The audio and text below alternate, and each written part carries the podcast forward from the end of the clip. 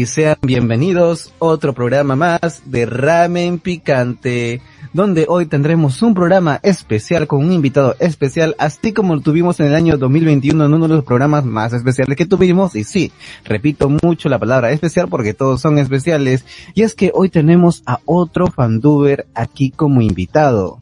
Y bueno, ¿quién es este fanduber? Este fanduber es alguien que ya tiene 5 años de experiencia doblando, fandubeando animes. Tiene su propia página llamada Fandub Varios, donde puedes encontrar muchos animes fandubeados, animes que no han sido doblados y otros que también ya han sido doblados, pero ellos quisieron darle su propio estilo.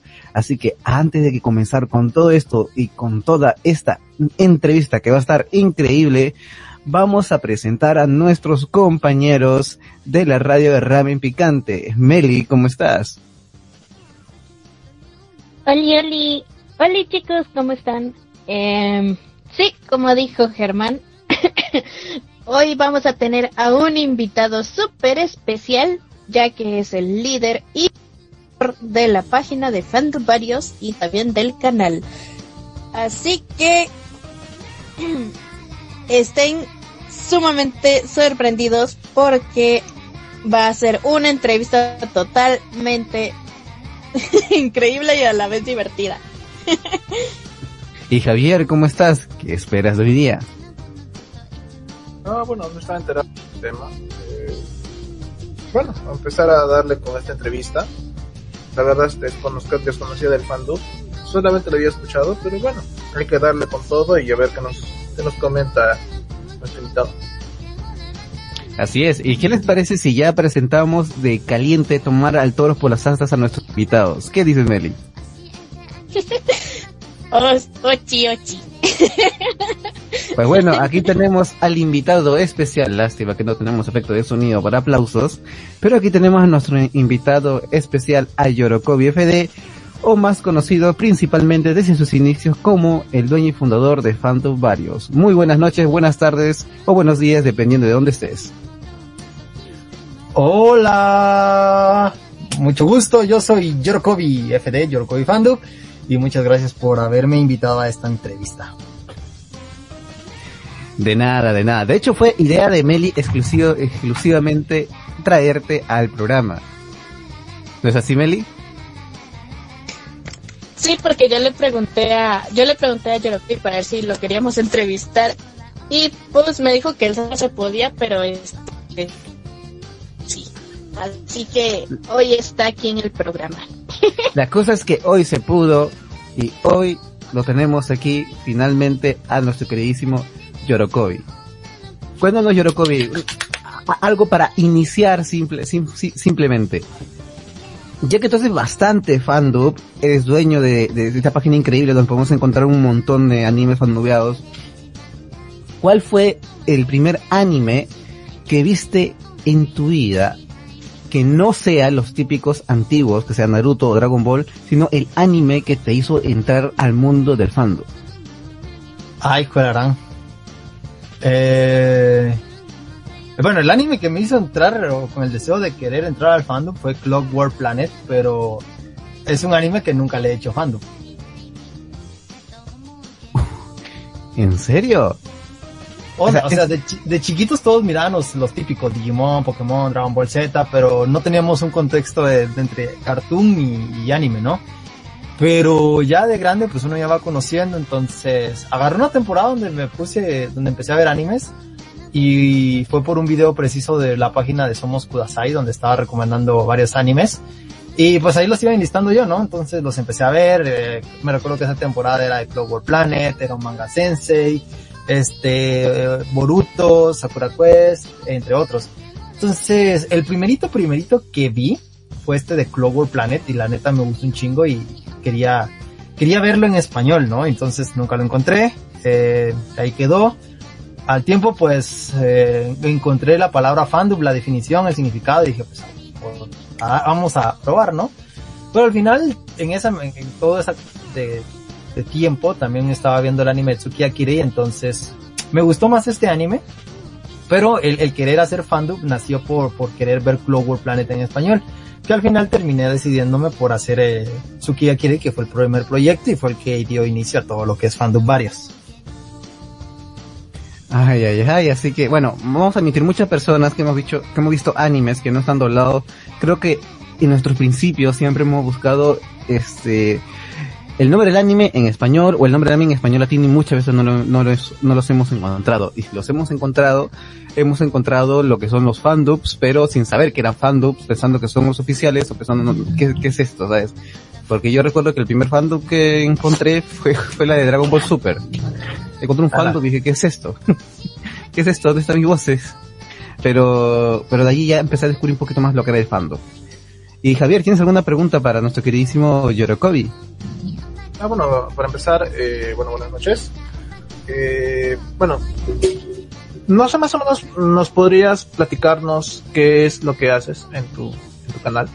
Porque hay varias preguntas que, bueno, eh, me están llegando al, a la este, por ahora a mi, a mi mensajería de WhatsApp. La gente quiere saber más o menos qué es lo que haces exactamente, qué es lo que es el fandom en sí y ese tipo de temáticas, porque la gran mayoría de personas todavía desconoce qué es eso. No sé si nos puede explicar un poco. Bueno, como tal la palabra fandom, pues eh, ahí sí que prácticamente lo dice, ¿no? Que es fan. Hay pierde el fan, fan es fan. Y dub, que viene de eh, doblaje en inglés, que es dubbing, entonces eh, prácticamente eso es un fandom, eh, doblaje hecho por fans. Que es el estereotipo que se le da a la palabra fandom, eh, doblaje hecho por fans, pero eh, seamos realistas. Eh, o, el término se le da para entender que no es oficial, pero eso de doblaje hecho por fans no existe. O sea, en un proyecto fandom de estos, eh, los, el 98% de los participantes ni conocen ni el anime, entonces solo están porque los invitaron, porque pues quieren, quieren, quisieron participar, etcétera, etcétera. Y eso de hecho por fans creo que solo sería únicamente por la persona que está dirigiendo el proyecto. Pero estos fandom, la comunidad fandom es muy extensa, muy, muy grande. También es muy complicada. Este, pero pues eso es, eso es en resumen fandom. Ahora de lo que yo hago, pues yo como fundador y creador de fandom varios, eh, aparte de los proyectos que yo dirijo, también hay proyectos que dirigen compañeros, eh, Rayel, Atsan Boys, eh, Jiménez Chiquino, que son los que ahorita tengo en mente. Eh, pero pues cada quien tiene su, su proyecto, cada quien lo dirige a su, a su modo y a su manera. Pero pues en mis proyectos, en su gran mayoría, pues yo me encargo de hacer el guion, yo me encargo de hacer la reconstrucción de sonido, que eso eh, quiere decir quitar las voces en japonés para dejar solo la música, efectos de sonido y ambientes, ¿no? Este, encargarme de la administración de tiempos de la entrega de audios, eh, recibir los audios, ecualizarlos, limpiarlos, sincronizarlos con, con el video para que queden bien con el movimiento de labios. Y ya, ¿no? Ya cuando esté el capítulo, pues renderizar o exportar el video y ya, pues publicarlo. Wow, es una, es una labor bastante, bastante complicada y a veces muy, requiere de demasiado tiempo. Lo sé porque yo también estoy empezando en el mundo y también estoy dirigiendo mi primer eh, proyecto fandom. Y en, en, el hecho en el que, eh, en el que estamos trabajando en conjunto con Phantom varios, de hecho. Y, y, y, bueno, yo hace poco tuve una conversación contigo y me, me, mencionaste, ¿no? Que te gustaban este, este, doblar o fandubear. Yo lo voy a decir doblar porque, o sea, tu trabajo es, parece profesional, no, no lo, te lo, te lo voy a decir así, parece profesional. Yo Gracias. te lo voy a decir doblar, no te lo voy a decir fandubear, te lo voy a decir doblar. Así de simple, para verte ya como algo más profesional, porque realmente lo veo así. Es tu, tu labor, tu, tu calidad como lo haces realmente muy profesional y que me ha encantado. Entonces, tu momento de doblar, tú me dijiste que te gustaban los personajes que son, digamos, muy expresivos, alegres, que son muy activos y que son, son tus personajes fa favoritos de, de, doblar. Pero aparte de ellos, aparte de ese tipo de personaje, de ese tipo de personaje que tienes que interpretar, ¿hay algún otro tipo de personaje que te guste interpretar? No sé, tal vez un personaje que sea, no sé, de un antagonista, por ejemplo, o una persona calmada, tímida, o una persona que sea así, digamos, este, ¿cómo se llama? Siempre existe ese tipo de personajes que son insoportables, que están hechos para ser insoportables, pero que al mismo tiempo agrada. No sabría cómo explicarlo, pero ¿qué tipo de, de otros personajes muy aparte de lo que son muy expresivos te gusta a ti este interpretar? A ver, es, es, complicado porque aparte no solo es la interpretación, sino la voz, ¿no? Eh,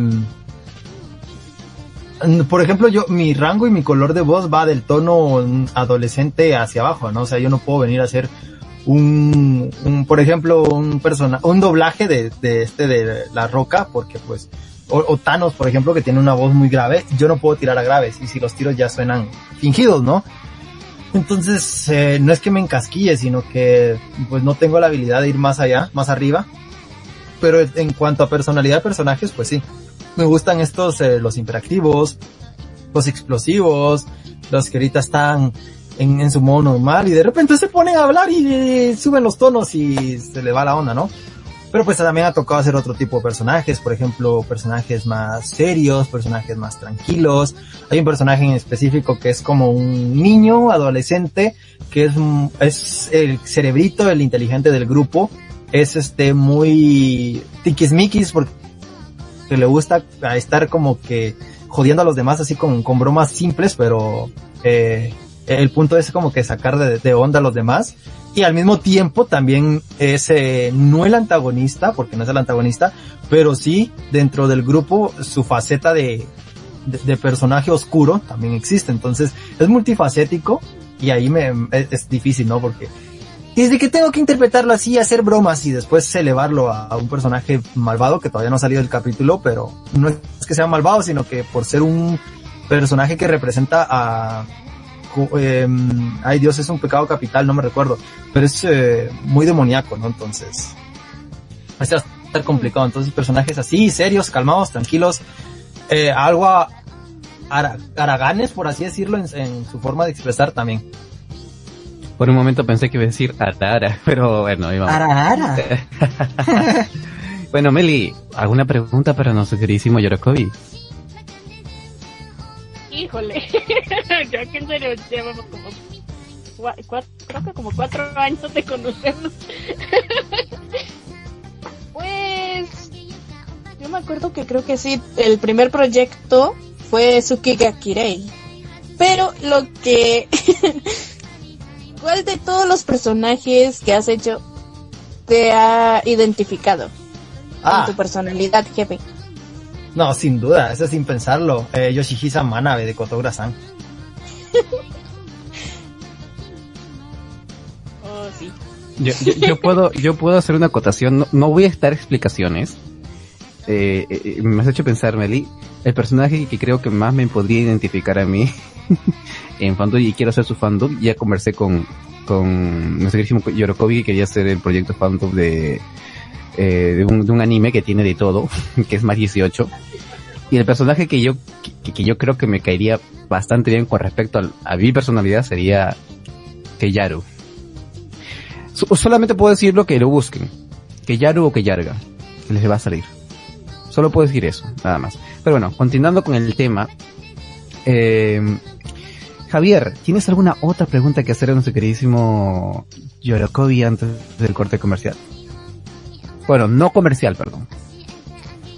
Claro, sí, ya vamos a ir al corte. Bueno, una pregunta más que me están haciendo acá los chicos, sobre todo algunos oyentes, porque también les interesa bastante, creo, lo que es el mundo del doblaje. Eh, sobre todo el fandom, que es bastante interesante, sobre todo, porque elemento es un paso, claro, no de una manera profesional, sino de una manera de hobby. Claro, también hay personas, según tengo entendido, que, que han logrado sin necesidad de este, por su talento innato, se podría decir. Y así que voy a hacer una pregunta que bueno, me han estado haciendo ahí por interno, ¿no? Eh, no sé si, si más o menos nos podías platicar el, por el proceso del doblaje, más o menos cómo te fue, fue algo sencillo, fue algo difícil, complicado, o, o más o menos a tu parecer iniciar con, con esto del ah, doblaje bueno, para tener claro, doblaje o fandom. Ahora acotación porque pues también hago doblaje de manera oficial, entonces no sé en qué rubro quieren que responda. Bueno, si puedes ambas mejor, porque la gente todavía, mm, los chicos quieren saber todavía esa diferencia de fandom, doblaje, son lo mismo. Claro, según tengo entendido, creo que fandom no es de una manera, es una manera de hobby, creo, no es una manera, no a diferencia de, del doblaje oficial, creo, o me equivoco. Sí, es totalmente, todo en el fandom y el doblaje son totalmente diferentes. Por ejemplo, en un fandom no existen estereotipos ni, ni formas, no existe digamos un manual de cómo se hacer las cosas, ¿no? Cada persona que dirige su propio proyecto o su propio clip, pues eh, cada, cada quien decide cómo lo organiza y cómo lo administra.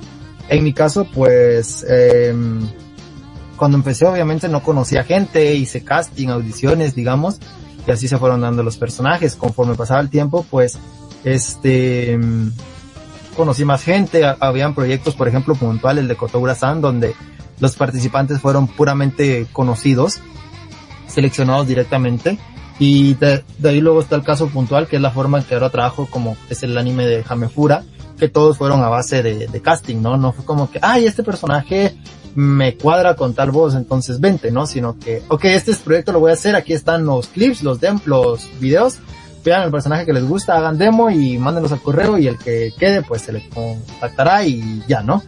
Este, como te digo, decir que es un, en esta parte funciona un poco igual al doblaje el tema de las audiciones, porque mandas tu demo y ya te, te eligen, ¿no?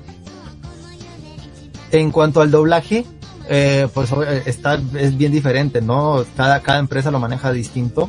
Por ejemplo, las, las empresas grandes en México que, este, ponen a los nuevos, digamos, que, que, se graduaron de actuación con especialización en doblaje hacer sala. ¿Qué quiere decir esto? Que la persona tiene que llegar a la, a la, al lugar donde graban y tiene que sentarse ahí a ver cómo las personas graban, a ver cómo el director dirige, a ver cómo se produce. Eso puede, hay personas que pasan hasta meses yendo todos los días a solo sentarse y a ver, solo sentarse a ver, hasta que pues, eh, por hacer de destino o qué sé yo, pues el director, oh, mira, un personaje extra, un personaje de relleno, un personaje de ambiente, entra y grabas. Entonces, ya la persona que entra ya no tiene que preguntarle al director cómo se hace, porque supuestamente se graduó, ya sabe cómo hacerlo, ¿no? Entonces es como que mientras más rápido la pongas en la primera toma, el director, depende del director también, pues, ah, este sabe, este es pilas, este es, le sabe, entonces ya poco a poco te vas abriendo en el mundo del, del doblaje, ya cuando eres un actor de doblaje reconocido, pues ya, pues, o te llaman directamente eh, para un personaje, oye mira, hay audiciones para tal personaje, te interesa, ya pues, el actor decide si va a hacer casting para tales personajes o no. Hay casos que pues como les digo, de una vez le llaman para tal personaje sin cuestión de, de, de, audiciones, ¿no? Pero, pues sí, obviamente son cosas bien diferentes. En el fandom uno se puede equivocar en interpretación, en dicción, que le cambiaste eh, palabras al, al guion, este, etcétera, etcétera, que pues por ser algo no pagado, pues te lo pasan, pero en el doblaje, pues sí, tienes que respetar dicción, tienes que respetar pausas, este, el lip sync, el guion, obviamente si el director ve en el momento, mira, no, no calza, cambiémosle estas palabras o agreguémosle esto, pero ahí ya son instrucciones directas del, del, director de doblaje, ¿no? Entonces sí es obviamente más exigente un doblaje profesional que un fandom. Y wow. bueno, para ti fue sencillo o, o difícil o, o algo el fandom. Eh, sí, el, el fandom, bueno, el doblaje y el fandom, o sea. Cuando empecé en el fandom, bueno, mucha, en, en, el mundo del doblaje el fandom lo ven mal.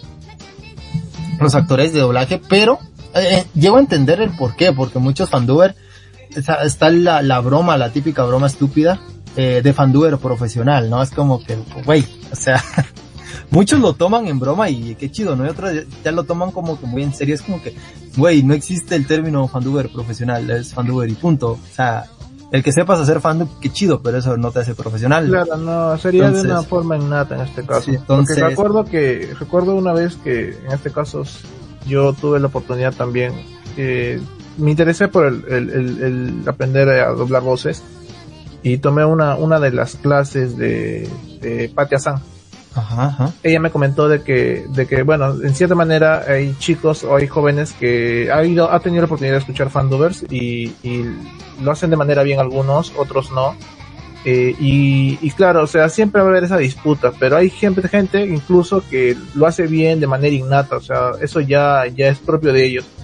Y, y a, las empresas los contratan a ellos por la forma en cómo se, de, cómo toman o hacen el papel que, que requieren. Más o menos me comentó así una vez. Um, te digo, depende mucho de, de, del, del país y este, y de los directores. Por ejemplo, en México, que es la cuna del doblaje, en México, si no eres Star Talent, una persona, figura pública, no, no te llaman.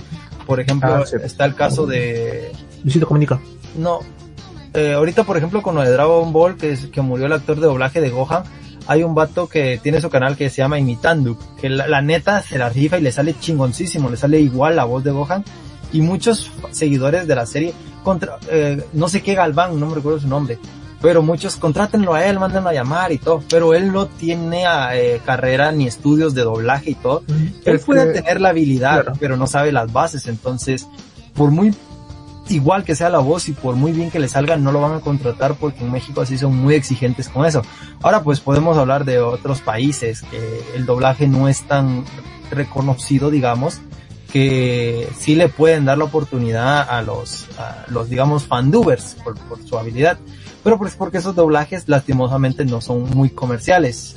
Entonces, por, por ahí va el rollo. Ah, entonces depende de esos factores. Sí, hay muchos factores, factores que dependen. Es como te digo, por ejemplo, lo de Sonic, directamente quiero a Luisito Comunica, solo por ser Star Talent, ¿no? Entonces, es otra persona que no tiene estudios ni nada que ver con el doblaje, pero nada más porque mueve más, así tiene un chingo de seguidores, pues, ah, este güey nos va a generar audiencia, entonces. Claro, porque recuerdo que hubo una polémica en Twitter porque decían de que un gran número de personas, bueno, más sobre todo por la película, que creo que no sé hace cuánto que se hizo eh, la primera película de Sonic. Eh, la gente quería que el, el, la, el doblaje fuera entre, entre, entre, más sobre, más sobre todo la voz original que era, creo, Yamila Tala. Y eh, a diferencia de Luisito Comunica porque, bueno, se nota la diferencia de las voces, pues. Porque ahí en el dobla, en la misma película se nota como si él hablara normal. O sea, una, una, voz normal, cosa que en este caso no, una persona que tiene dominio eh, o ya una persona profesional eh, lo hace, bueno, obviamente mucho mejor y todo eso. Eh, pues siempre va a haber ese tipo de disputas en este, en ese, en ese, en ese, en ese aspecto. Hay sí. Star Talent que también depende mucho de la dirección. Por ejemplo, Rafa Polinesio en el de eh, Lego Ninja. Al menos a mi gusto y a mi criterio está, sea, me gustó cómo trabajó Rafa Polinesio. Ahora vamos puntualmente al caso de la película Las Tortugas Ninja 2, y ahí es donde rebobino a decir el, el, punto de lo que decía anteriormente con respecto al color de voz y que mi voz no es grave como para personajes, pero ese doblaje de, de los villanos, el rinoceronte y el, el, hipopótamo creo que era, siendo Alex y Gabriel Montiel este Whatever Tomorrow, perdón, pero qué asco de, de, de, ¿cómo se llama?, de intervención de ellos ya son figuras públicas, Star Talent y todo, pero no tienen ni la voz grave y encima le tienen que poner efecto para que se escuche grave y eso hace que pierda la esencia a un villano. Y la, la, la dicción es muy feo, la verdad es que esa participación de ellos en esa película es como que, ay no, qué horrible. También, también hubo un, eh, hace, cuando salió la película de Dragon Ball Super Broly, a todos les, encantaron lo que es el doblaje oficial con Mario Castañeda y todo lo demás. Pero en Argentina hubo un estudio que se atrevió a hacer un doblaje oficial, es oficial, no es un fan ni nada, es un doblaje oficial de Dragon Ball Super Broly. Se puede encontrar en la versión en, algunas páginas, eh, ar argentinas y muchas, y se le ha dado oportunidad, no necesariamente a actores profesionales de doblaje de Argentina, sino a bandubers o imitadores de voces. Y recuerdo que usaron a, un imitador de, la voz de Goku que le salía muy parecido a la Goku, pero al momento de doblar no podía hacer las expresiones bien. O sea, trataba de imitar demasiado la voz de Mario Castañeda y como que no, no expresaba muy bien la, la, las expresiones de Goku, por decirlo así. En cambio, el que hizo el doblaje de, Vegeta, que también era un imitador, decidió no imitar a Vegeta, sino eh, decidió darle su propia interpretación, ya le salió bastante bien y bastante decente, de hecho. No sé si sabía de ese tema de que Argentina había empezado también a, producir su propio doblaje, empezando por Dragon Ball Super. No sé si sabías ese pequeño detalle. Eh, sí, sí, que fue como a los meses que salió el doblaje. Bueno, los dos son doblajes oficiales, porque al final uh -huh. cada uno compra su licencia. Pero sí, o sea, uno es eh, en sí el doblaje mexicano como era Castañeda y demás es eh, para Latinoamérica pero pues Argentina porque se está expandiendo en, en, doblaje pues quisieron agarrar de algo popular hacer su, su versión no para América sino que siento que fue más para solo puntualmente Argentina pero sí es algo que a mí me enseñaron en, en esto del doblaje eh, estudiándolo que si bien es cierto hay, hay personajes que, por ejemplo, va el caso de, de Ralph el Demoledor con la voz de Vanélope, que en la primera versión lo hizo María Antonieta de las Nieves y luego Lili Barba, si no me equivoco. Este, pero Lili Barba no trató de, de, dar, de copiar o imitar a lo que hizo María Antonieta de las Nieves, sino que ella hizo su propia versión y propuesta de, de Vanellope, ¿no? Y eso es lo correcto, darle tu propia versión. Porque el, el doblaje no es imitación, el doblaje sí, es actuación en sí, solamente que en vez de actuar el, el, cuerpo o los gestos como en teatro, porque para, según tengo entendido, eh, el, es todo es teatro, toda es actuación solamente en este caso en el doblaje, eh, o le, cuando se hace el, el, doblaje de voces, trabajas la, tu voz, nada más. Y, y, tienes que todas esas expresiones que lo haces con las manos o con la actuación, las tienes que tú hacerlas solamente con la voz. Hay, por ejemplo, actores de doblaje, sí, que cuando graban se ponen en el atril, que es eh, el, ¿cómo se llama? El pedestal con el guion y el micrófono. Se ponen enfrente del micrófono y se expresan, ¿no? Eh, eh, con la voz nada más. Y hay otros que son más expresivos, que se ponen a bailar, saltan, se mueven y empiezan a hacer todos los matices y, y gesticulan todo el cuerpo para adentrarse más al personaje, que eso no está mal, siempre y cuando la ropa que lleven puesta sea liviana, porque los micrófonos que usan pues son, este, pues, muy sensibles. sensibles. Entonces si llevas una chumpa o un chaleco, primero de tanto movimiento te va a generar calor, ¿no? Y segundo, entre tanto roce de ropa se van a escuchar y las tomas no van a quedar bien, ¿no? Entonces, en ese caso tratar de llevar la ropa más liviana. No, sí, o sea, el, ahora, ahora que lo veo, porque bueno, en, en, en la universidad yo prácticamente, eh, eh, ¿cómo se me ha llevado lo que es este, un pequeño curso de teatro, no? No llega a completarlo, sí. Así que sí, sí entiendo un poquito más o menos de, de qué se trata, a pesar que yo también inicié un poquito en el mundo del fandom, pero en el mundo ya de lo que es el doblaje ya es mucho más profesional, como dije, en Argentina dieron la oportunidad a, a que tal vez no dieron, digamos, mucho la talla, por lo que no están formados profesionalmente, pero eh, por lo menos trataron de dar su propia interpretación, por decirlo así. Hace poco, este, Meli, cuando me, cuando me impulsó a participar en el mundo del fandom, me dijo algo muy interesante, que hasta ahorita, hasta ahorita lo tengo en mente, que es, ¿cómo se llama? Es muy distinto tu voz normal a tu voz de doblaje. Yes. Y, y, y, sacar tu voz de doblaje es, es digamos, eso es, digamos, eh, es un poquito complicado si no, si, no sabes un poquito las bases de, ello, porque he visto, he visto, he escuchado fandubers que son, fuerzan demasiada la voz y otros que le salen de manera muy natural. ¿Cómo, cuéntanos cómo, cómo tú practicaste y cómo sacaste tu voz de doblaje. Mira, que al principio es, es pura cuestión uh, de práctica, ¿no? Es como cualquier cosa en la vida. Tú puedes aprender algo, eh, pero si no lo practicas, solo vas a tener en la mente cómo, cómo se hace, pero no vas a poder realizarlo si no lo practicas. Obviamente yo cuando empecé en el fandom empecé con cero eh, conocimiento en nada. Obviamente vi un par de tutoriales previos como para saber cómo era el tema de las voces. Eh, aprendí esto, lo típico, ¿no? Con Adobe Audition, quitar voces si se escucha feo. Pero pues es pura cuestión de práctica, eh, también pues cuando te vas relacionando con otras personas, eh, conocimientos, experiencias, vas optándolas si quieres optarlas o si no las desechas. Pero sí, ¿no? O sea, creo que al principio en su mayoría, todos los fandubers que empiezan sin, sin conocimientos, cuando actúan o interpretan más bien, eh, lo hacen súper plano, ¿no? Yo me recuerdo mi primer demo que hice fue para el proyecto de Watashi Gamotete de una amiga y el, y el demo era súper, ahí está en mi canal de, de YouTube de Hirokoi, ¿no? Pero el demo era súper feo, que era, ah, sí, Uh, después de ver la película y es como, y ahora que lo veo digo, no mames, ¿por qué me dio el personaje si ese demo super plano, no?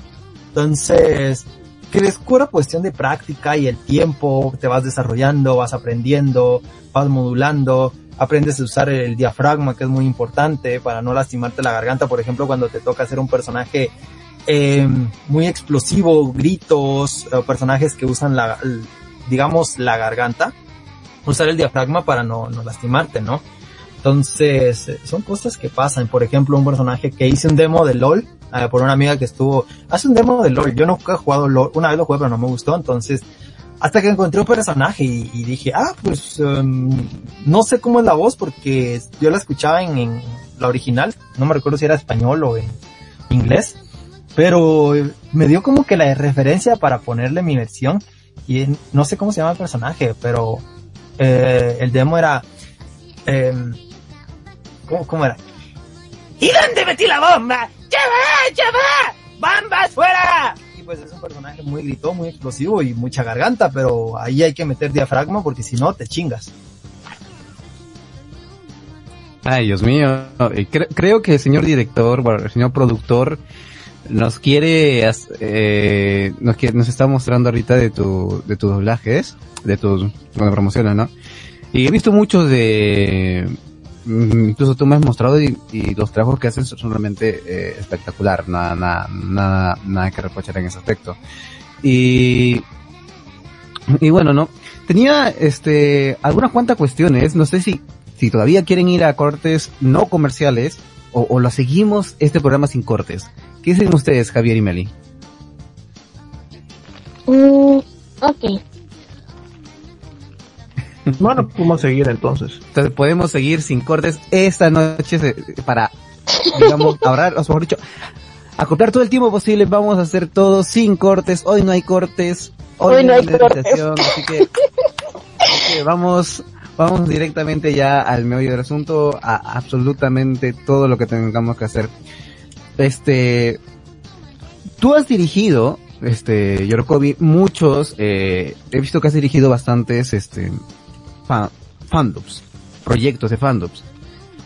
Cuéntanos cómo fue tu experiencia, cómo te acoplaste, cómo te acostumbraste a dirigir, porque dirigir a una persona, para dirigir a alguien tienes que tener, digamos, eh, madera de líder, por decirlo así, entre comillas, ¿no? Tienes que saber llegar a la persona, eh, hablar con la persona, llevarte bien con la persona, y ser un poquito, este, ¿cómo se llama? Hasta cierto punto estricto para que la persona te entregue sus partes, sus grabaciones a tiempo. Cuéntame cómo lo has llevado en ese aspecto, cómo has aprendido, digamos, a, dirigir, a ser un líder para todos ellos, ya que efectivamente eres el líder de Fando Varios y para que tenga este, y para que Fando Varios lleve ya cinco años vivo y sigue atrayendo a las personas, has tenido que hacer un buen trabajo como líder de estos proyectos. Cuéntanos cómo ha sido la experiencia, eh, tus puntos más altos, tus puntos más bajos, para que las personas que quieran entrar en este mundo sepan qué hacer en, en, algunas, algunas situaciones y qué hiciste tú que consideras que te sacó adelante con estos proyectos. Ah, ah, mira, cuando empecé obviamente yo nunca había dirigido proyectos, entonces todo, todo, todo era ciegas, ¿no? Es como que me tiro al agua y vamos a ver si sé nadar, ¿no? Entonces prácticamente así fue como yo empecé mi proyecto. Y cuando no conoces a la gente, ah, bueno, ahora que llevo tiempo en el fando, pues digo, si no conoces a la gente que está participando, no sabes qué, qué va a pasar, ¿no? Ahora con tus amigos que ya los conoces y son los que invitas, pues tú dices, ah, bueno, está, ya lo conozco, ya sé cómo graba, ya sé que si me va a entregar rápido o se va a tardar. Pero ese puede llegar a ser complicado. Obviamente aquí también eh, pasa el tema personal porque ha habido dos temporadas, o dos, sí, dos tiempos en, en estos cinco años donde, pues emocionalmente yo estaba mal y fue como que desaparecí, ¿no? Pero pues regresé y todo normal. Pues el, el primer proyecto pues era, era mucha gente porque el primer anime tenía muchos personajes y normal, obviamente yo como novato, como eh, hablando puntualmente de Chucky Akirei, que fue el primer proyecto, yo no podía venir a exigirles, no tenía ningún eh, derecho, no tenía ninguna ni, ni, nada que me respaldara como para yo venir a, exigirles de algo que yo no conocía, ¿no? Yo siempre, en los cinco años, siempre he trabajado el mismo método de te entrego el guion, tienes un mes, porque yo entiendo de que no se les paga, lo hacen de gratis, están invirtiendo su tiempo en algo que no es para ellos, eh, tienen estudios, trabajan, otros estudian, trabajan, me ha tocado con fandubers que hasta tienen familia, entonces es entendible que pues un mes bueno, es lo que es mi pensar, un mes considero tiempo, tiempo suficiente para que grabe. Tampoco es como que yo quiera, en una sola sesión, en un solo día lo tienes que grabar, puedes grabar hoy dos minutos, mañana otros dos, mañana otros dos, etcétera, etcétera. Cada quien se acomoda como, como mejor le parezca. Pero, pues yo les doy un mes. El primer proyecto, te digo, era, ok, guiones y entreguen, guiones y entreguen, guiones y entreguen. En su mayoría, el 90% de los fandubs, los proyectos es como, llegan al 2, al 3, si bien les va, y ahí mueren. Y eso afecta, eso es responsabilidad total del director. Y si el director, que es el, digamos, entre comillas, el más interesado, no muestra ese interés, obviamente a los participantes tampoco les va a interesar. Ningún participante en tu fandom te va a decir, oiga señor director, aquí están mis diálogos, ¿cómo va el proyecto? Y la semana, ya avanzó en el proyecto. Ninguno de los participantes te va a preguntar eso. Es una realidad. Entonces, como director o que dirige el proyecto, pues tú eres el, el mayor interesado, ¿no? Entonces es el mes y sin acoso, obviamente, porque hay quienes te doy un mes, al otro día, ¿ya grabaste? Al otro día, ¿cómo vas con tus audios? Al siguiente día, ¿has podido grabar? Y es como que eso va hostigando al fanduber, al participante, y es creo que en algún momento, ¿sabes qué? Ya me cansé de tu chingadera, mejor te dejo el proyecto, gracias, pero no. Entonces, yo, los, yo les entrego el guion y pasa el tiempo, pues como algunos tengo amistad y pues tenemos relaciones de amistad normal, relaciones, etcétera, etcétera, con otros solo es relación fandom. Y no pasa nada. Una semana antes siempre, muchachos, les queda una semana para el, entrega de los audios. Si necesita más tiempo, con gusto, solo hablen. Porque tampoco soy adivino, yo sé que algunos, pues, hay cosas fuera de sus manos que les imposibilita grabar. Pero la yo siempre les digo, la comunicación es un factor muy importante. Yo no voy a ser adivino como para venir, ah, que Juanita se le enfermó el perro y lo tuvo que ver al veterinario y lo está cuidando, ¿no? Entonces, obviamente yo le voy a pedir mis audios y le voy a estar recordando porque no sé qué es lo que está pasando si digamos de palabra un, un, una, un compromiso, un contrato de palabra, donde yo le di la fecha y aceptó, pero ahora me dice, oye, mira, mi perro se enfermó, lo tengo que cuidar. Ah, dale, no te preocupes, tómate, no sé cuánto tiempo quieres, una semana, va, dale, con gusto. Pero luego he, tenido problemas y se enojan todavía porque ni siquiera tienen la comunicación de venir a pedir más tiempo. Entonces, creo que en, en el fandom, como les digo, un proyecto que, o los proyectos que en su 99% nunca terminan, ya cuando el fanduber conoce el grupo, conoce quién está dirigiendo el proyecto y ya tiene un historial, le da esa confianza de, ok, yo me voy a meter a este proyecto con, con él, ya sé su historial, ya sé que él sí lo va a trabajar, sé que si me meto ahí no es tiempo perdido y sé que el proyecto va a salir tarde o temprano, pero sale, ¿no? Entonces es la de Constancia, compromiso, determinación como líder para que los proyectos salgan. La buena relación, buena vibra, buena onda sin querer aprovecharse o, o sacar provecho de la situación en el caso de los hombres con las mujeres o de las mujeres con, con los hombres. Este, y eso, ¿no? O sea, la, buena comunicación, el buen rollo. Eh, creo que esos son entre los, las, para la, las claves de, de que los proyectos continúen y que cuando varios siga creciendo y el, el, no sé cuál es la palabra, no, prestigio no es la palabra correcta, pero pongamos esa palabra, ¿no? Porque es lo que se me viene en mente. Pero el prestigio que te has formado, la reputación es, la reputación que te has formado a lo largo del tiempo, que la gente ya te conoce, ya sabes quién, quién es, cómo es. Y pues creo que que esos son de los factores importantes que, que hacen que cuando varios exista después de cinco años y sigue produciendo. Sí, he visto que aún, aún hay personas todavía bastante interesadas. ¿Dinos, Javier? Sí, yo lo que vi, aquí hay dos preguntas que tiene Fernanda, Fer, bueno, no, sí creo que es Fernanda, sí.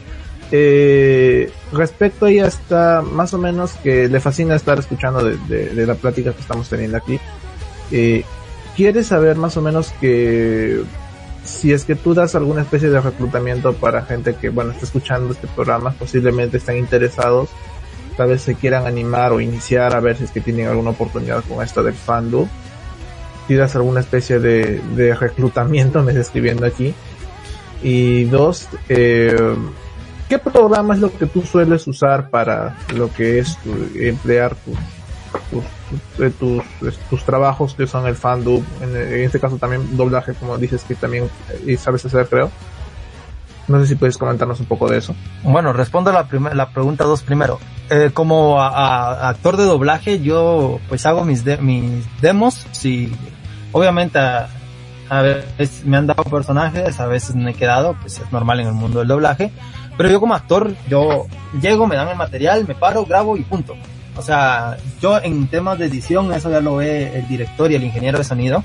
Entonces ahí sí, sí no hay para dónde. Como un fanduber, pues cada quien usa sus programas.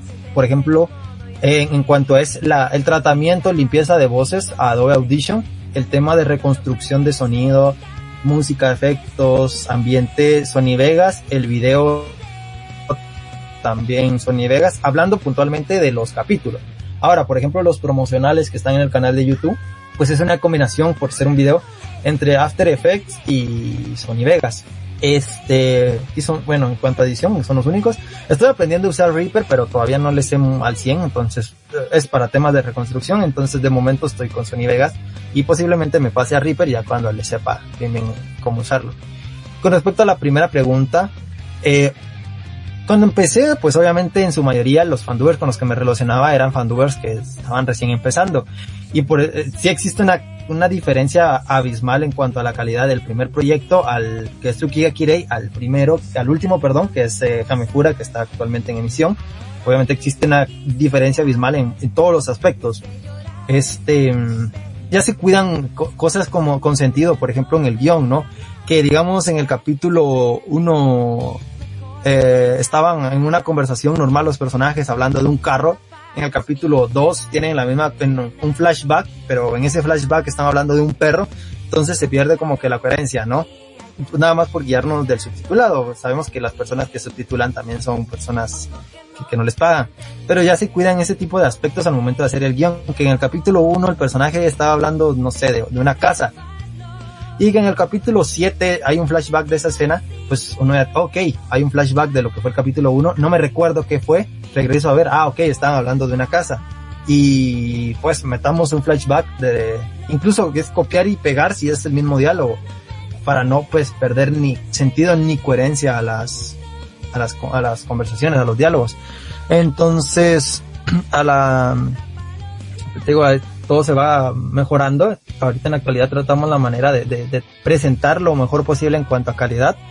Eh, de todo tipo, obviamente aceptamos gente con celular porque pues, no todos tienen como para comprarse un micrófono.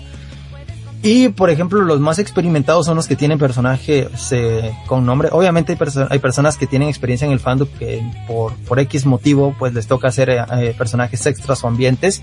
Pero pues he tenido muchas experiencias con fans y yo entiendo esa ilusión de un fan que no tiene, nada más es como que quiero escuchar mi voz en un proyecto, ¿no? Es como que, ah, sí, dale, no, hay pedo, ¿no? Mira, esto es lo que tienes que grabar, un par de como consejitos y puntos para que lo pueda hacer y ya, ahí se va, ¿no? Entonces, en los diversos proyectos hay muchos, muchos seguidores, muchos fans de fandom varios que han participado con uno o dos diálogos, se le porque lo piden y se les da la oportunidad.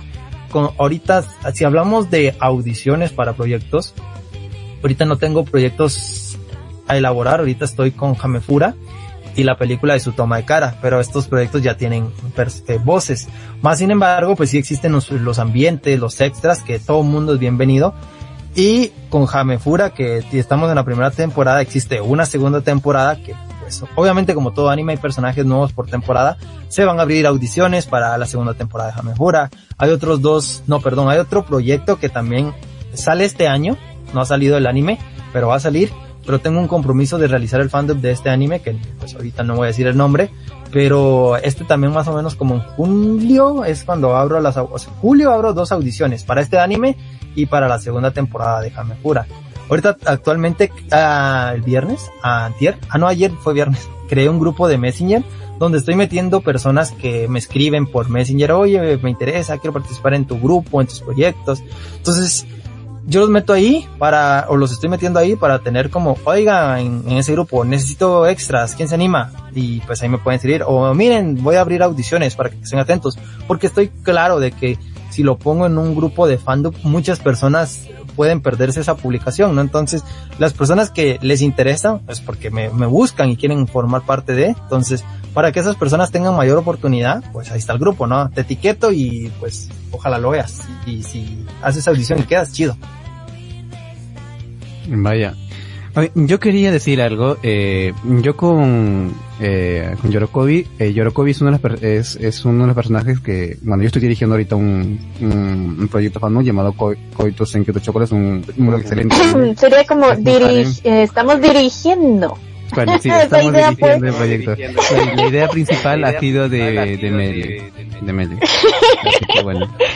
Este, y bueno, sí, sí, hay personas que quisieran participar y todo lo demás. En este, en este anime todavía hay personajes que faltan por salir y todavía no tienen sus respectivos fandubers o actores de doblaje, como quieran llamarlo, para esto. Así que, mm, por nosotros normal, estarían participando incluso con, con Yorokobi, porque Yorokobi está en este proyecto, que de hecho estamos luchando para que salga en fandubarios, así que, ahí vamos.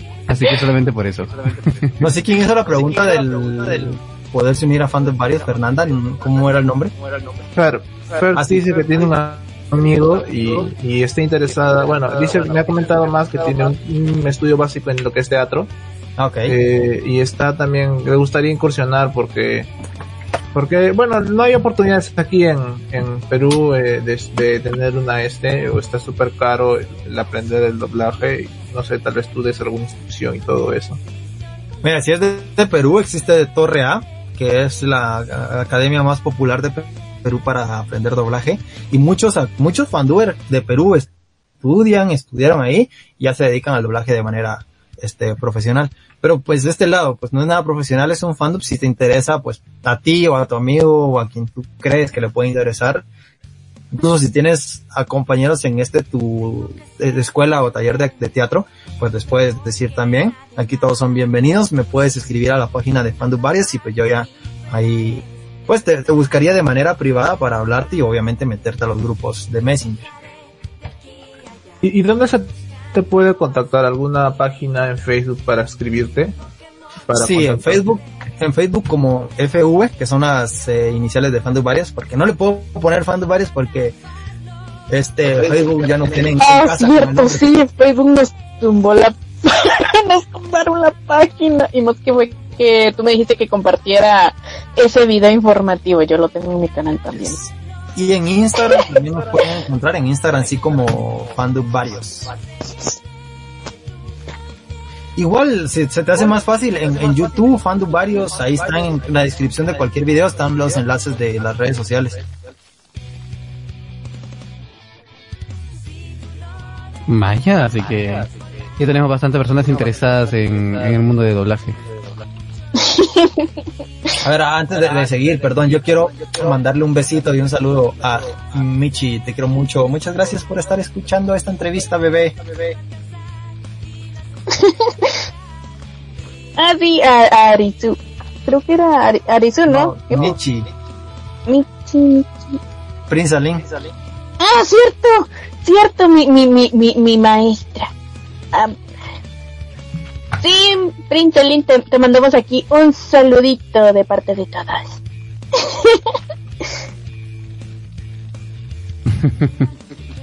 Me- Meli, creo que la producción te está diciendo algo por, i- por, por interno, a ver si no, si no nos cancelan. Es que tuve que cambiarme de audífonos porque los inalámbricos están cargándose. no te preocupes. Ay, bueno, bueno. De, de verdad no, no, no estaba eh, muy eh, enterado de, de ese estudio de doblaje aquí en el Perú. Te, te, te lo juro, no, no, no, no sabía mucho. Sí, sé que habían algunos que enseñaban doblaje, pero sí, como dice este Javier, eh, aquí en el Perú, pues es muy complicado estudiar doblaje porque sé que en otros países dirían que es barato, pero aquí en el Perú no. O sea, aquí en el Perú, Eh, no, es más caro el estudiar doblaje. Claro, solo claro. doblaje. claro, solo doblaje es una prueba de ello. No sé cuántos es en pesos mexicanos es, pero son más de 5 mil soles creo.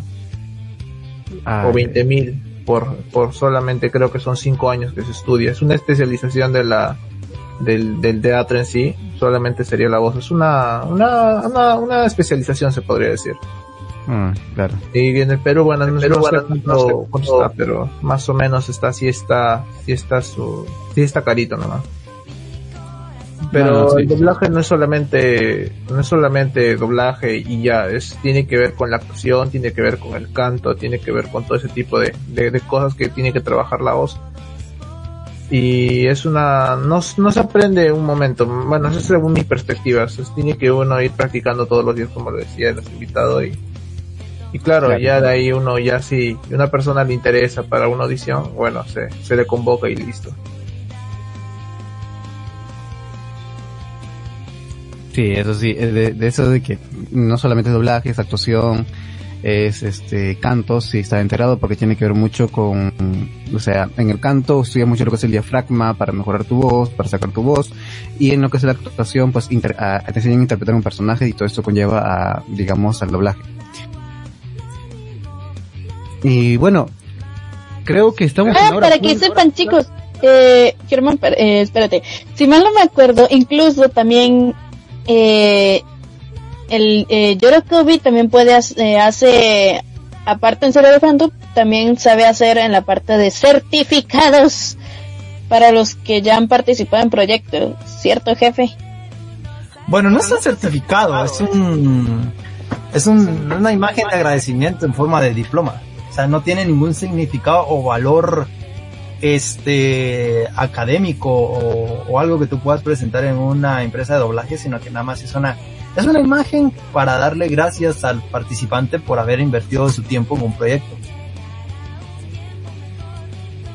Bueno, eh, está bien. No para finalizar, porque ya estamos acabando, porque ya sí estamos acabando.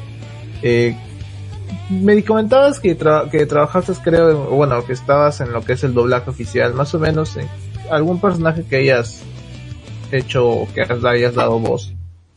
Mira, como en, mi país, Guatemala, estamos empezando con el doblaje, entonces no es algo como que tú digas, ¡hala, qué popular o qué expansivo! Como lo puede ser en México, ¿no? Pero aquí estamos empezando con películas de la India.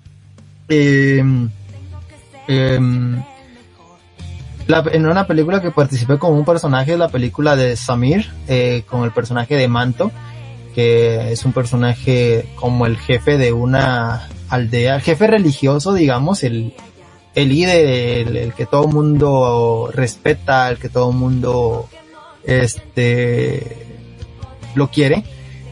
Y pues eso, ¿no? De ahí pues está la película de Queen, que participé como extras, y en Papanasan, que, que no me quedé con...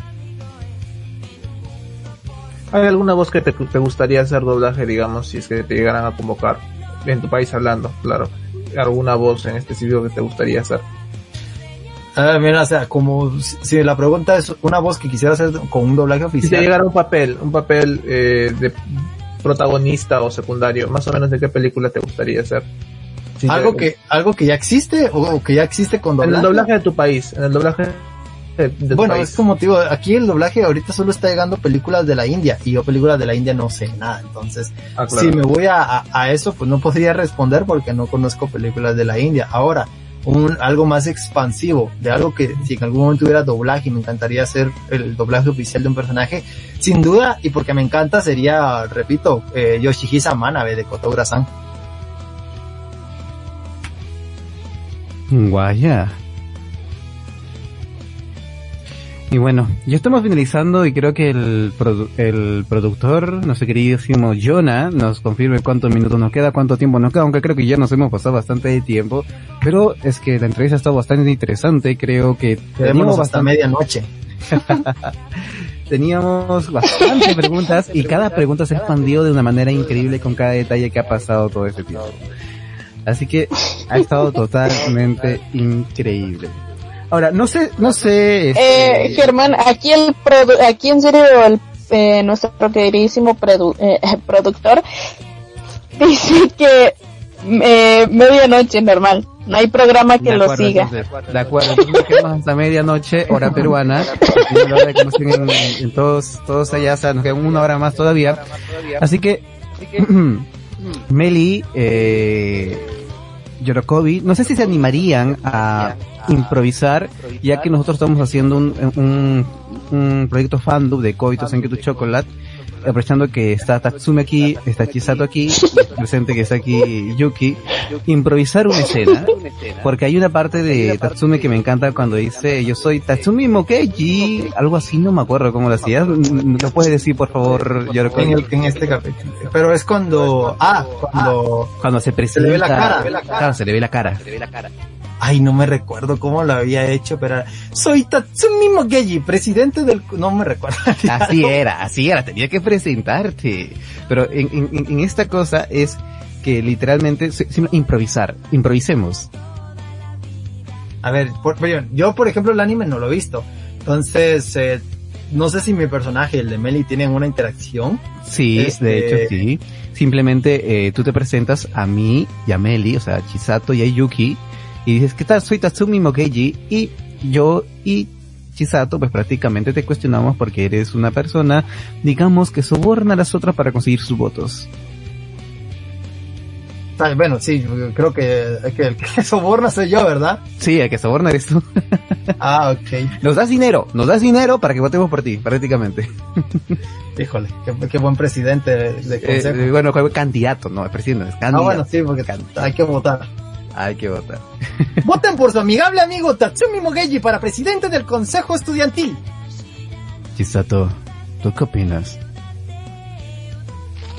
Eh, pues, eh, mejor en serio que, que, que tú seas el presidente, Yuki.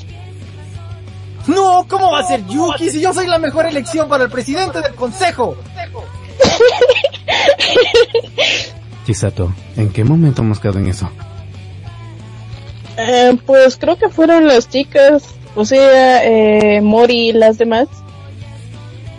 Pero ¿acaso mi opinión no cuenta? ¿A- a- a- ¿Acaso estoy pintado aquí o qué? ¿Estoy pintado aquí o qué chingados? Pues, o sea, fue entre las chicas que, que mejor en serio votemos por ti. Bueno, si todo es por, por salvar a nuestro queridísimo club de alimentos, pues Eh, sí, está bien, supongo. ¡No! ¡Voten por Tatsumi Mogeji! Vote por Yuki. ¡Tatsumi Mogeji! Vote por ¡Voten Yuki. ¡Voten por Tatsumi! Prometo no ser un corrupto y no sobornar a nadie, simplemente seré yo mismo. Yo prometo carne asada todos los almuerzos. Yo prometo pizza todos los almuerzos. Yo prometo que todos van a ganar sin estudiar.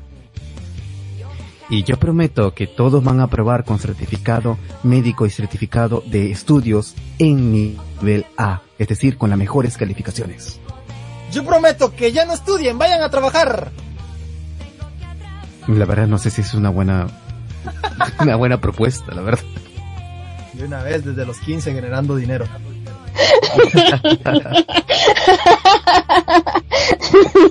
Pero bueno, ahí está. Bueno, ahí De Tatsumi.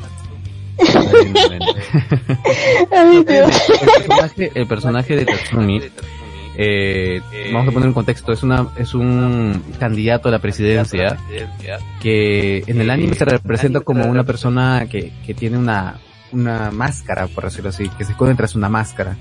La cual se lo representa así. Y pues prácticamente lo que él hace, usa todos los medios para llegar a ser presidente estudiantil. Y en esta academia, en esta escuela, prácticamente es una escuela que mueve millones y millones de dólares. Y los que son altos cargos, pues tienen dinero y beneficios. Entonces hay corrupción dentro de allí y uno de los más corruptos es Mogeji. Tatsumi Mogeji. Así es.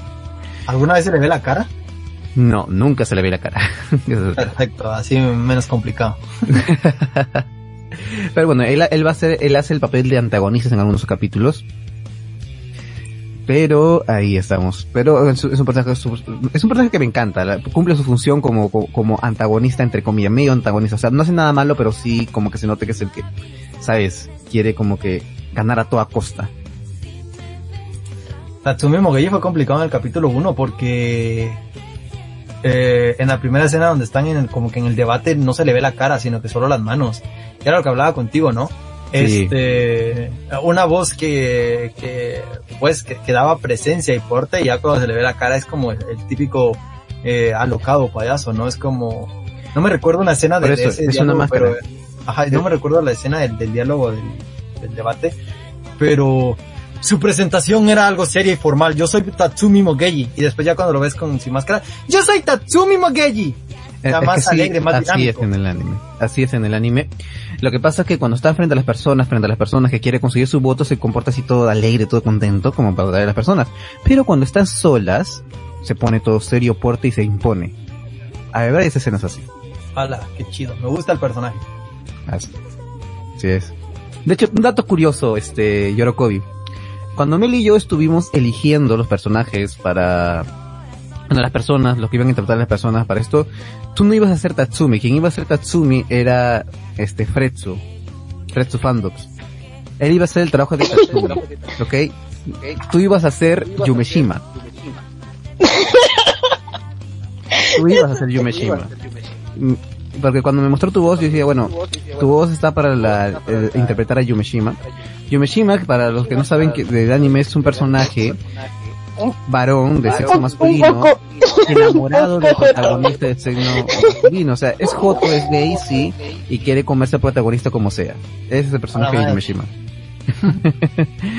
Pero, como, como ya lo había mencionado, a Fredsu no se le ocurrió mejor idea que enviar un audio interpretando así simplemente por molestar al, al personaje de Yumeshima. Le salió perfecto y dije, no, intercambiemos. Ah, tú vas a ser Yumeshima y vamos a ver qué personaje le damos a, a Yorokobi. Y pues al final me alegra realmente que te haya tocado este personaje porque salió excelente, espectacularmente bien. O sea, no me arrepiento para nada, para nada me arrepiento de aquello. Y además incluso junto con la Carol, que ella es la, la, la, la presidenta también del... Ay, La no me presidenta acuerdo. saliente, ¿no? La- eh, eh, ella es la presidenta de asuntos financieros. Ah, sí. eh, tú eres el presidente de asuntos generales y también está el presidente de seguridad. Quien está actual eh, y está el presidente de del consejo estudiantil que digamos es el presidente de todo, en otras palabras. Sí, sí, sí. Pero bueno. El anime está muy bueno. De hecho, el anime que se está este, haciendo el proyecto eh, está muy bueno. eh, incluso tiene su propio videojuego. Y pues, al videojuego que, un videojuego que ha sido muy, muy criticado porque recuerdo que muchos youtubers creo que estuvieron jugando videojuegos parecidos donde prácticamente es un chico donde va por primera vez a la academia y, mu- y muchas chicas se quieren juntar con él, lo, lo quieren tener a él. Ok, es, es igualito, el anime es muy parecido. Todos se mueren por, por protagonista, hombres y mujeres, nada más que decir. Hasta la profesora, la borracha también. Hay que jugarlo. Ah, bueno, si ustedes quieren sentirse como el protagonista, jueguenlo. No, y además, en serio, fue Germán quien me invitó a ver, es, a, veces, a, a ver ese anime. incluso lo interpretamos los dos. El anime que nosotros lo vimos simplemente porque lo vi en una co- recomendación de YouTube. Eh, consigo una página donde te recomienda varios animes. Entonces lo seguí porque busqué animes románticos, comedia romántica para ver y salió eso. Sí, ya después de ahí me invitaste a, a ver todos los capítulos. Y bueno. Pero bueno, Yorokobi, cuéntanos un proyecto que tengas por estrenar poco, o sea, un capítulo de uno de estos proyectos. Eh, déjame jugar al capítulo 5. Que si bien va, sería en quincena de febrero. Ah, falta poco entonces.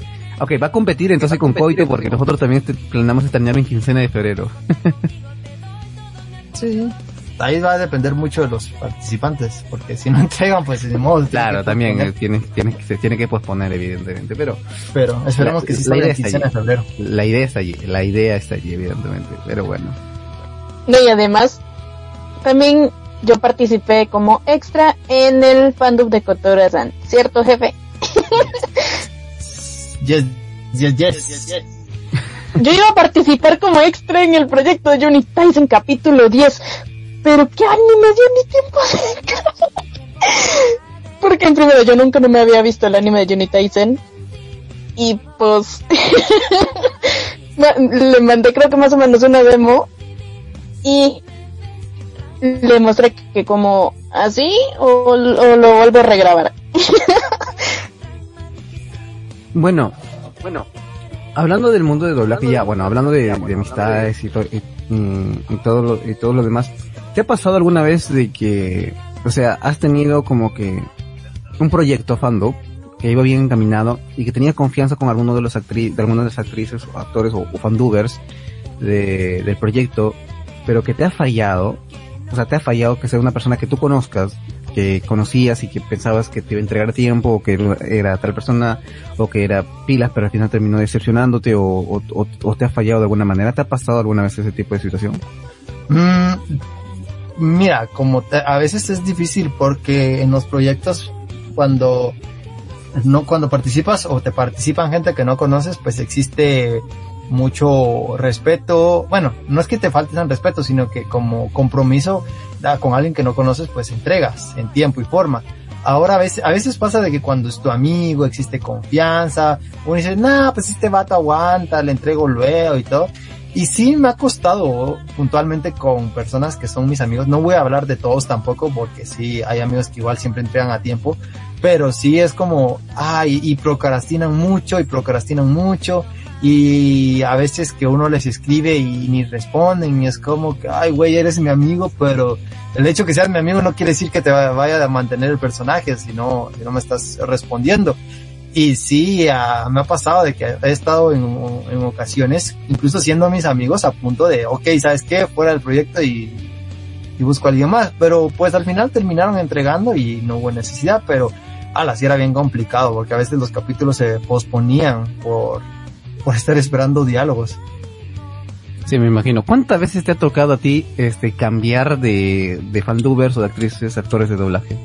A la madre en varias veces y por varios factores o porque no entregan, no responden o porque ellos toman la decisión de salirse. Por ejemplo, Tsukiya Kirei tuve que cambiarle la voz a la mamá de la prota porque ya no me respondió. En un capítulo determinado tuve que cambiarle la voz a la mamá del chico prota porque tampoco me respondía. Hubo dos personajes que, ¿quién los hacía? no me recuerdo, pero los tuve que cambiar. Bueno, era una chica que hacía dos personajes pero ya no me respondió, entonces entraron dos personas nuevas.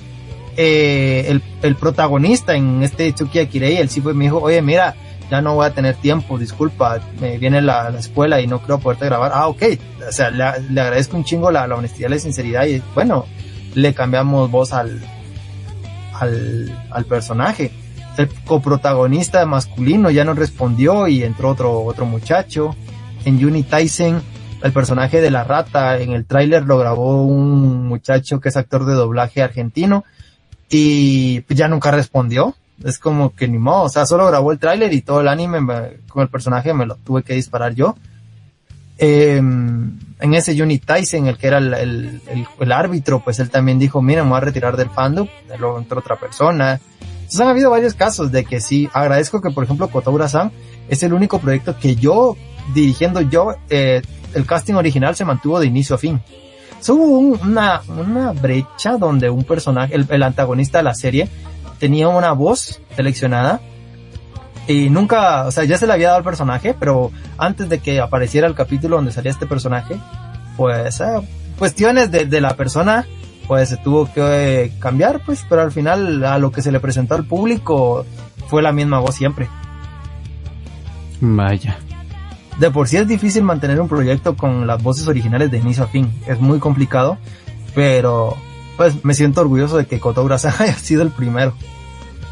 Vaya, sí, suele suceder bastante. Eso, sea, hay muchos factores que dependen de eso. Pero bueno, por lo menos tuviste un proyecto que, es, que de inicio a fin, un elenco principal, ¿sabes? Un elenco que se mantuvo, ¿sabes? Porque yo, porque yo recuerdo que, bueno, eso es una crítica de un youtuber que estuvo criticando mucho lo que es el doblaje de, de los padrinos mágicos. Yo sé que muchas personas han visto los padrinos mágicos en, en Jetix y, y, también que se repitió en Disney XD, que ya no existen por cierto, y que, ¿cómo se llama? El doblaje, o sea, todos nos identificamos mucho con esas voces en español de, Timmy Turner, de, de, Wanda, de Cosmo y de otros personajes, ¿no? pero chocó bastante cuando lo cambiaron los el, en Nickelodeon cambiaron sus voces y lo, me acuerdo algo que dijo el, youtuber, dijo muy principal, cuando tú le cambias la voz a un personaje, lo doblaje así es el mismo personaje, siente que es otra persona. Siente que es otra persona y no es el mismo personaje. Porque le dan su diferente interpretación. Y cuando tú te acostumbras demasiado a la voz de un personaje principal, en una serie, porque en una película tal vez no, es tan chocante, porque una producción de una película es como que lo escuchas solamente una hora y, o, dos horas y tienes que esperar otros cuatro o cinco años para que salga la segunda parte y no es tan chocante. En cambio, con una serie es como que tú ves todos los días, te acostumbras todos los días a, escuchar la misma voz y de la nada lo cambian, suena como un poquito radical y sientes que no es lo mismo, ¿sabes? y a veces a mí, a mí me preocupa mucho cada vez que hacen doblaje de alguna serie y pues me preocupa que, que no se mantengan esa, el, el, elenco principal de ese momento. a mí puntualmente de eso me pasa con Kotoura-san, porque, por ejemplo, el, anime es un anime para todo público, ¿no? Y la audiencia que, ve Kotoura-san son niños de, no sé, calculando, ¿no? De entre 6 a 12 años. Son niños que no tienen conocimiento, pero esa a veces es castrante porque existe un canal que se llama Doblaje Audiovisual, que es una academia de doblaje en Bolivia, y ellos hicieron los primeros dos capítulos de Kotoura, pero nada más los hicieron como práctica de, y de taller de doblaje, ¿no? Los subieron a su canal, entonces mucha gente ve o esos dos capítulos y cuando llega el tercero, porque me imagino que YouTube los recomienda con el tercero en nuestro canal, vienen los comentarios, no, que por qué le cambiaron las voces y un montón de, de reclamos y es como que, bro, te estás dando cuenta de que es otro canal donde estás viendo los videos, o sea, obviamente no va a ser lo mismo. No, pero, o sea, sí es, sí es chocante, la gente se acostumbra a voces y es chocante. ¿eh? Por eso, por eso también creemos que Dragon Ball Z haya sido un fracaso en Latinoamérica, por el hecho de que mm, cambiaron las voces demasiado radical, o sea, pienso que una cosa es cambiar las voces y por lo menos tratar de darle a una voz muy parecida o sea, sé que tienen que interpretarlo, no tienen que imitarlo una vez parecida, que no choque tanto, pero hay, hay voces que lo cambian de demasiado radical, la voz, el cambio de voz que molesta, ¿sabes? No te acostumbras, estás como que, ah. Y peor aún cuando es cambio de dirección también. Cuando cambias de director, de doblaje, es muy difícil eh, recuperar la esencia de la primera fuerza. Porque, o sea, puedes cambiar de actor, ok, pero si conservas tal vez el director de doblaje, la esencia tal vez no cambie. No cambie la esencia y te sigues acostumbrando. Pero cuando cambias de director creo que es un poquito difícil porque hay directores que dicen, no, no quiero palabras fuertes en este anime. Pero otro director dice, no, no, las palabras fuertes nomás consérvenlas. Conserva originalidad y luego no, censura. En vez de decir eh, estúpido, idiota, retrasado o algo así, dices tonto. Lo máximo que puedes decir es tonto. Y ya está. Y es como que a veces choca un poco, ¿no? Y mantener la continuidad creo que es lo para mí lo que debería empezar siempre los, los directores de doblaje no hablo de fondo porque es muy complicado pero de doblaje creo que creo que deberían tratar de mantener esa, ¿cómo se llama? Eh, mantener a los directores y mantener a, a, los, a, los actores de doblaje. Sí, si no está puntualmente un caso que no fue cambiar actor de doblaje, sino que por cosas del cliente con este de Hora Aventura del perro. O sea, uno ya estaba acostumbrado como la primera versión. Ya cuando le prohibieron muchos mexicanismos y cosas así, eh, era el mismo actor, pero José Arenas era el mismo actor, pero ya la, actuación se escuchaba bien diferente, ya no sentías a, a igual. No, sí, esa es, esa es la cosa cuando cambias eh, de, de, ¿cómo se llama? De dirección, cambias el estilo, o sea, para mí siempre tienen que tener el mismo estilo. Si ya tienes tiempo, tiempo, tiempo con un estilo, manténlo con eso no lo cambies así, porque si por eso no, no, me gusta mucho cuando cambian el director, me preocupo demasiado, me preocupo demasiado cuando me, cuando escucho alguna noticia, algún anime, de algún que estoy viendo y dijeron, van a cambiar el director de doblaje, van a cambiar eso, no, ya, ya, dije, oh, ya, me va a dar miedo de escuchar el doblaje, decía yo. Sí, pero hay casos, hay de todo. Sí, así. Pero bueno, Javier, ¿hay alguna pregunta de algún fan en, en WhatsApp? Eh, bueno, ya... Bueno, ya lamentablemente ya nos pasamos el programa, sí, verdad, ya no hay nadie. Quizás eh, lo podemos continuar para una próxima porque sí hay bastante gente que, tiene sus preguntas. Quizás lleguen para mañana. A esas horas ya estamos ya para pasar a medianoche. Eh, bastante interesante lo que nos has comentado el día de hoy. Sobre todo más, sobre todo a, los jóvenes que están, están interesados en, querer en participar al menos una vez en lo que es el, el fandub o quizás interesarse en lo que es el mundo de, cierta parte del doblaje podría ser de manera se podría decir eh, primitiva porque el fandom es eso un paso un paso más perdón mi opinión propia para lo que es eh, así poco a poco acercarse al doblaje en sí no de manera oficial pero como un hobby o como una práctica lo podían tener más o menos eh, nos podrías no sé si dar de nuevo el nombre de tu Facebook de tu página para que te sigan en las redes eh, en Facebook como FV, que son las iniciales de Fandub Varios, y en Instagram como Fandub Varios. Esperamos tener una, próxima oportunidad para nosotros nos pudiésemos hablar más a fondo de esto porque es un tema súper amplio. Si de verdad, si se pudiese, y espero se pueda gracias eh, más bien a Germán y a Meli por haber haberte invitado el día de hoy. Y bueno, espero se pueda una próxima oportunidad. ¿Algo más quisieran agregar chicos, Germán, Meli? Ya para finalizar el programa. Bueno, yo simplemente decir, eh, agradecer bastante a Yorokobi por participar en, este programa. Y sí, ha estado bastante interesante, mucha información que nos has dado de una persona que ya tiene experiencia en el fandom, cinco años, y alguien que ya es profesional en lo que es en el doblaje. Y muy pronto Meli también lo va a hacer, eh, que ya terminó su curso de cinco meses de doblaje. Así que, es doblaje básico. Ah, pues además el jefe, además el jefe sabe cuando, cuando ya me gané ese certificado de doblaje básico, pero todavía de actriz, actriz de doblaje todavía no. Me falta todavía mucho camino. Eh, pero bueno, ya ahí, de verdad, muchísimas gracias por todo, de verdad. Eh, pero bueno, como dice Javier, ya es tarde, la gente debe estar mimiendo. Aunque mañana es domingo también, pero igual ya debe estar mimiendo. Y pues, y pues bueno, de verdad, muchísimas gracias, este, en general a varios por todos esos este animes que, no han tenido doblaje y que han dado oportunidad a las personas de poder escucharlo en español latino con este con ese proyecto Fandubers y también sobre todo muchísimas gracias a Yorokobi por crear Fandubarios que bueno ¿por qué no nos cuentas un poquito y antes de irnos de cómo cómo pasaste de ser Fandubarios a ser Yorokobi? Cuando yo inicié en el fandom pues tenía que, como todo mundo, ponerme un nombre. Y pues ahí nació Fandom varios, no Fandom que es lo que hacía y varios porque tenía la idea de hacer varios proyectos, este, de varios géneros, con variedad de personas, que al final eh, la idea del nombre sí se ha cumplido y se sigue cumpliendo, pero te digo, antes era identificarme yo, Fandom varios, era como, cuando hablaban de Fandom varios era hablar directamente de mí. Luego pues la gente se fue uniendo, el nombre se fue haciendo un grupo, entonces... Y ese grupo fue por parte de otros líderes, ¿cierto jefe? Así es.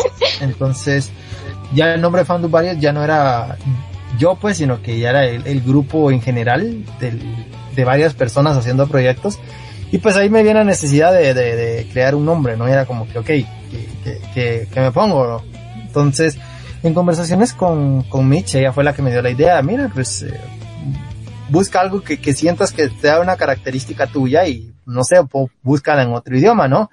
Entonces dije, bueno, japonés, porque lo que hacemos es anime y el anime viene de Japón, entonces, pero qué palabra o algo que me identifique. Entonces, yo siempre me he identificado como una persona bien optimista y entusiasta y alegre, entonces ahí, bueno, voy a agarrar la palabra alegre o alegría y la puse en, el traductor para ver cómo era en japonés, que al, eh, Yorokobi prácticamente significa alegría. Y pues ahí nació el, el, Yorokobi. ah, me gusta Yorokobi. Yorokobi FD, ¿ves? Para que sepan que es fan. Ah, está muy bien. pues sí, me imagino. Es como que, en otras palabras, antes Fandom Varios era simplemente Yorokobi. Para Fandom Varios es un grupo de gente que se dedica a hacer varios proyectos de fandom, ¿verdad? Así es. Incluso existe una wiki que está bien desactualizada, pero sí, he leído, la wiki. Pues escriben simplemente Fandom varios en Google y se va a salir la primera opción la wiki. Ahí pueden leer cómo inició la historia de, un poquito de la historia, ¿no? Cómo inició Fandom varios, etcétera, quiénes son, de qué se trata y los proyectos que tienen allí. También encontrarán la web de Fandom varios. Eh, y bueno, Meli, algo que ahí va a estar el que en esa página va a estar también el proyecto de Coito. Eso todavía dentro de tres meses, así que con pausa, con pausa, con pausa. Así que bueno, recuerden seguir a Fandu Varios en sus redes sociales, tanto en Instagram como en Facebook, en, en Instagram como Fandu Varios, en Facebook como FV, simplemente FV, y bueno, también su página web que es Fandu Varios, mm, con, ¿cómo su página web este, Yorokobi?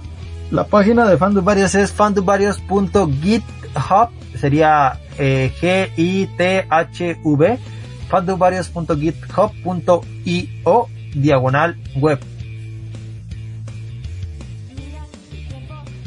¿Algo más corto para poder encontrarlo? eh, sí es que no hay un link, ¿cómo se llama? En resumen. Pero igual, o sea, en, ¿cómo se llama? En, en YouTube, cualquier video encuentran la, el enlace de la página. Bueno. No, de hecho, de hecho si pones fandom varios en Google, te, te sale como, si pones fandomvarios.com en Google, no, no en la, en la línea, te puede, en la cuarta opción está la, eh, la, la, página oficial. De todas maneras, estaré enviando al productor el link de la, de la página para que pueda publicar. Eh, creo que no fue el productor, fue el mismo Yerokobi. Ah, ya, ya lo envió, ¿verdad? sí, ya lo envió, ahí está. Entonces ahí se, ahí se lo vamos a dejar. Muchísimas gracias a todos por estar aquí presentes, escucharnos, ya saben, en Radio Seno, en Radio ah, Latam. Y muchísimas gracias por estar aquí acompañándonos. ¿Algo más que decir? ¿Algo último que decir? ¿Mandar saludos? Mandar saludos. Sí, no sé si todavía, todavía están escuchando, pero un saludito, besitos a Michi, a Arce y a Héctor, que me dijeron por privado que me estaban escuchando. Muchas gracias por su apoyo, guapos y guapas. Oye, jefe, ¿y puedes hacer un, un saludo como Manabe? ¿A, quién saludo? Bueno, Radio Latam se llama, ¿no? Sí, Radio Latam. Radio Latam. Radio, Conexión Latam. Bueno, está bien. Hola, mucho gusto. Yo soy Yoshihisa Manabe y quiero mandar un saludo a todos los a todos los oyentes de eh, Radio Latam. Se me olvidó el nombre, pero esto es por estar pensando en Kotoura. Ay, Dios mío.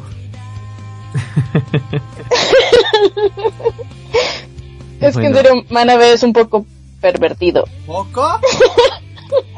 bueno, ok, mucho. y bueno chicos, nos vemos el próximo sábado a la misma hora, en la misma radio, en el mismo lugar de siempre, con ramen picante.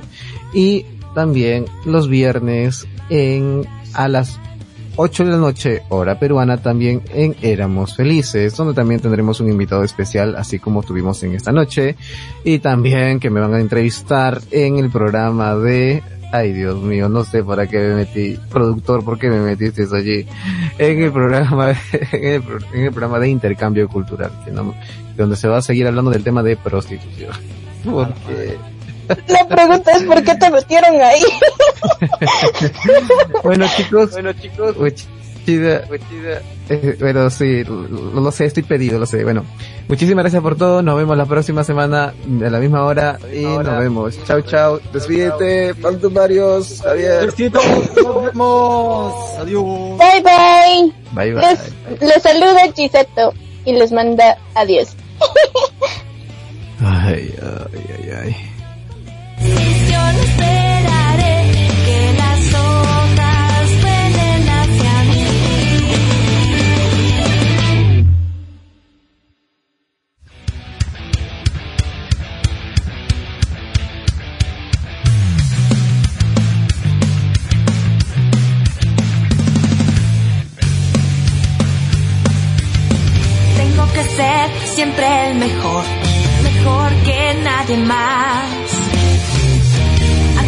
Entrenarlos, mi prueba es entrenarlos, mi ideal.